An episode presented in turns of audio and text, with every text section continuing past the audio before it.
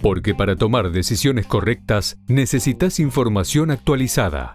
BAE Negocios te cuenta las novedades. Economía y finanzas contadas por nuestros especialistas. Cómo invertir y cómo ahorrar en tiempos de crisis. Actualización de mercados. Situación financiera. Dólar y tipos de cambio. Un podcast. Toda la información económica. La pampa húmeda y el pago de la deuda externa. Parte 2. Por el licenciado Guillermo Moreno, el licenciado Walter Romero y la licenciada Andrea Melo. Oportunamente, en La Pampa Húmeda y el pago de la deuda externa, parte 1, BAE Negocios, del 13 de febrero del 2022, se sometió a debate público cuál podría ser el origen de los fondos necesarios para honrar los compromisos externos que devienen de la deuda soberana. En ese contexto se manifestó que los recursos están, ya que, de los costos totales para producir en el sector agropecuario, en la zona núcleo se destinan al pago del arrendamiento o a un pretendido costo de oportunidad, en el caso de implantar sobre tierra propia, más de 7.500 millones de dólares anuales. Parte de esa renta extraordinaria, originada en el alquiler de las hectáreas, se consagraría, a partir de un esfuerzo patriótico de los terratenientes, al cumplimiento de esa deuda, sin que se someta la política económica a las condicionalidades extremas que el actual protoacuerdo con el Fondo Monetario Internacional explicita.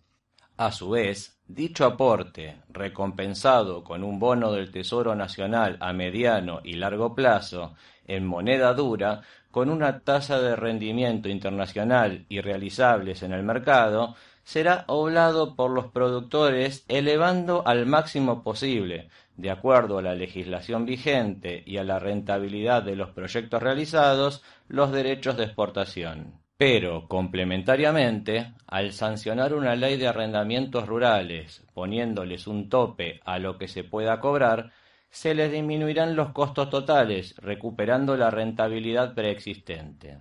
Los fondos así recolectados, con asignación específica generados a partir del propio flujo de la economía, sentarán las bases de un esquema económico que ante todo no soslaye la equidad y la justicia distributiva como vectores ordenadores en su diseño e implementación. Ahora bien, parece que la plata la pone el pueblo.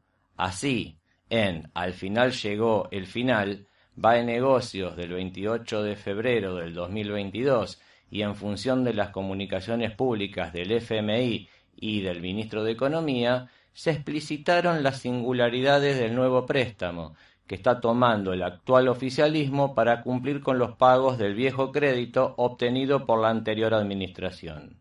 Concomitantemente, se afirmó que el consenso logrado solo fue posible por las visiones económicas convergentes de los decisores gubernamentales y del ente multilateral. Asimismo, se rasgaron los velos sobre la puesta en escena alrededor del triunfo de la propuesta del Gobierno Nacional, el FMI acepta un déficit fiscal primario en las cuentas públicas, conseguido a costa de entregar la política monetaria que será direccionada a profundizar, minimizando los factores de expansión de la base monetaria y obligando a retribuir con tasas de interés reales positivas los depósitos en el sistema financiero, la recesión en la economía doméstica.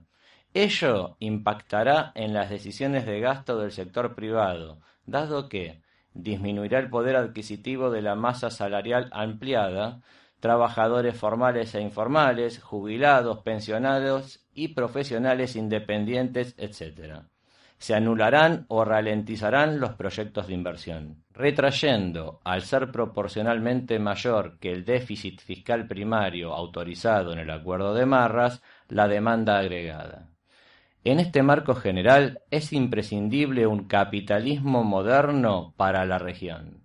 En la zona núcleo de la Pampa Húmeda, sur de la provincia de Santa Fe, este de Córdoba y norte de Buenos Aires, se resalta por sus características productivas absolutamente singulares a escala global.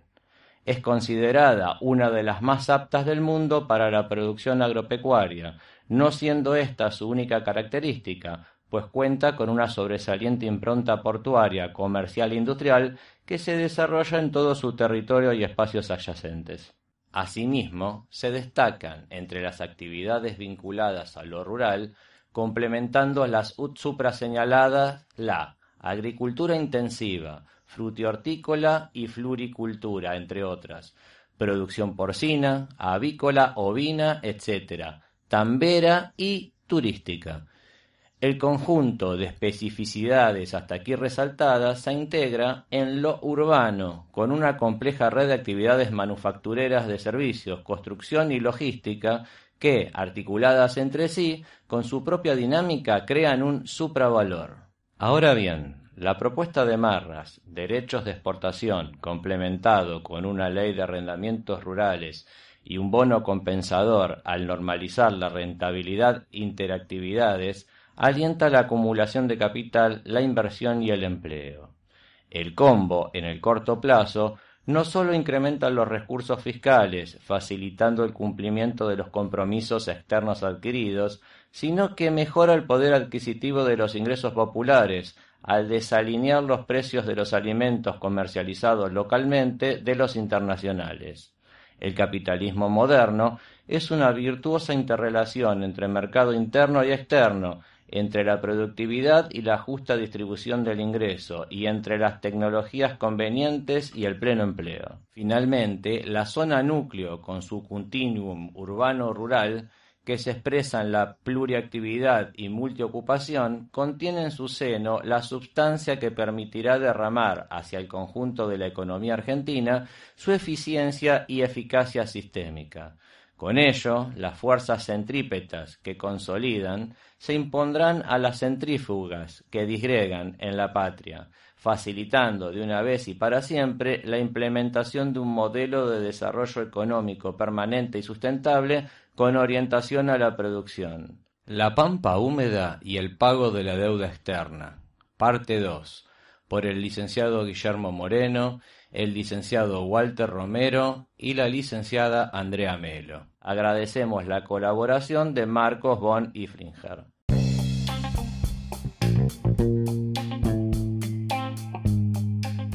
Nos vemos en el próximo podcast. Mientras tanto, mantenete actualizado. Lee baenegocios.com. La información económica, financiera y política contada por especialistas.